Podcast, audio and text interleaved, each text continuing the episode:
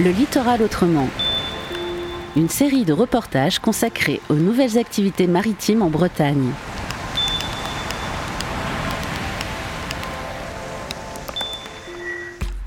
Quand on est parti sur Tara Océan, l'idée c'était de refaire une expédition euh, comme Darwin, mais sur le tout petit. Voilà, c'était l'idée d'un scientifique, euh, Eric Kersanti, qui était le chef de cette mission-là.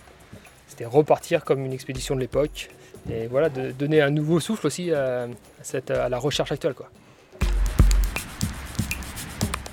Un voilier de 36 mètres, un grand laboratoire flottant qui sillonne les océans depuis plus de 10 ans pour mieux comprendre la biologie marine.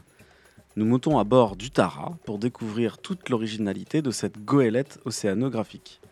Entre aventure maritime et innovation scientifique, Samuel Audrin, capitaine du navire, nous présente la belle histoire et l'équipage de Tara.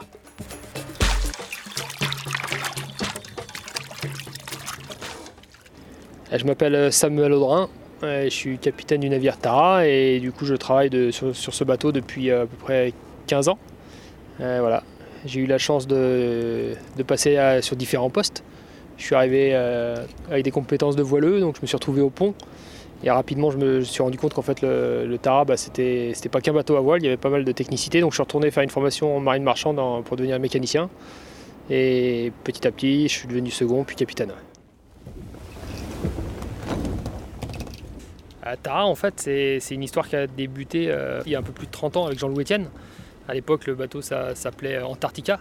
Et donc l'objectif euh, de, ce bateau, finalement, ce pourquoi il a été conçu, c'était pour euh, refaire un projet qui avait été fait euh, plus de 115 ans auparavant par Nansen, un Norvégien avec un bateau qui s'appelait et qui s'appelle encore, parce que c'est un musée du côté d'Oslo, le Fram. Et donc le Fram, il y a plus de 115 ans, avait fait ce qu'on appelle la dérive arctique. C'était à l'époque c'était la conquête des pôles. Donc euh, Nansen a eu l'idée de concevoir un bateau qui était capable de se faire prendre dans les glaces pour pouvoir dériver avec euh, cette banquise qui avait l'air de, dériver en direction du pôle. Euh, voilà, et donc l'idée de Jean-Louis Etienne, c'était de refaire cette mission-là, avec, des moyens plus modernes, bien évidemment, et donc ça a donné naissance à Antarctica. Et voilà, donc Jean-Louis, il a fait plusieurs missions, il a gardé pendant 10 ans. Malheureusement, il n'a pas pu faire cette dérive arctique.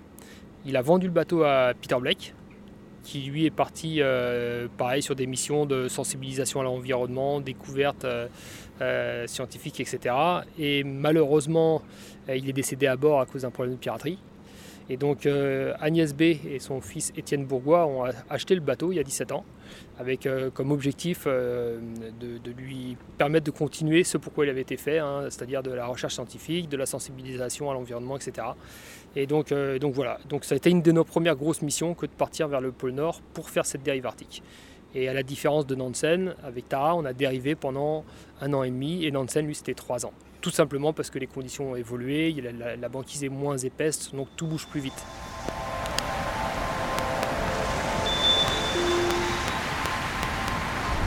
bon, voilà, on est, en, chantier, on est en train de préparer le navire pour la prochaine mission c'est pour ça qu'il y en a un peu dans tous les sens.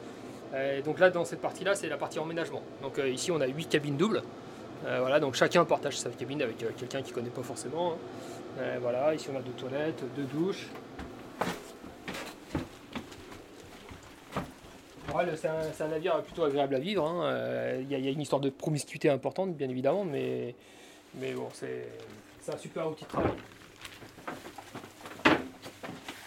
Bah, c'est un voilier, hein, c'est une golette de 36 mètres, 10 mètres de large, il y a deux mâts de 27 mètres de haut, et donc c'est avant tout un voilier. Euh, donc on essaye d'optimiser euh, les navigations avec le vent. Sur la plupart des missions, on est, on est 16 à bord, donc ça fait euh, une équipe de marins, 5 ou 6 marins en fonction de la mission. donc c'est des marins, marines marchandes, hein. on est un, navire de charge spécial, hein, un navire océanographique. Et à ça, on ajoute 7 scientifiques à peu près. Et puis, comme je viens de dire, un correspondant de bord, un artiste aussi pour partager le, projet avec un autre regard. Et donc euh, oui, c'est assez, euh, assez diversifié, c'est assez riche. Et c'est vrai qu'on emmène des, gens qui ne sont pas forcément marins, euh, voilà, qui vont se découvrir marins. Tara, c'est comme un navire qui a 30 ans. Donc si on parle d'innovation, je dirais plutôt que c'est la manière de travailler l'innovation. Euh, Tara, finalement, euh, c'est un petit bateau de travail. Hein, euh, pour un bateau scénographique, c'est pas très grand. Pour un voilier, c'est grand. Mais pour un bateau scénographique, c'est un petit bateau de travail. Et finalement, ce que ça nous permet, de faire en plus que les autres, c'est de partir loin et longtemps. Voilà, aujourd'hui, on ne peut pas affréter un bateau euh, océanographique pendant deux ans et demi.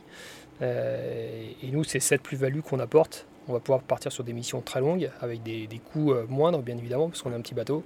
Et donc, ce qui est très intéressant, c'est que pendant toute cette, toutes ces missions-là, on va pouvoir échantillonner de manière de la même manière tout le temps, ce qui va permettre aux scientifiques de comparer les échantillons du début jusqu'à la fin de la mission.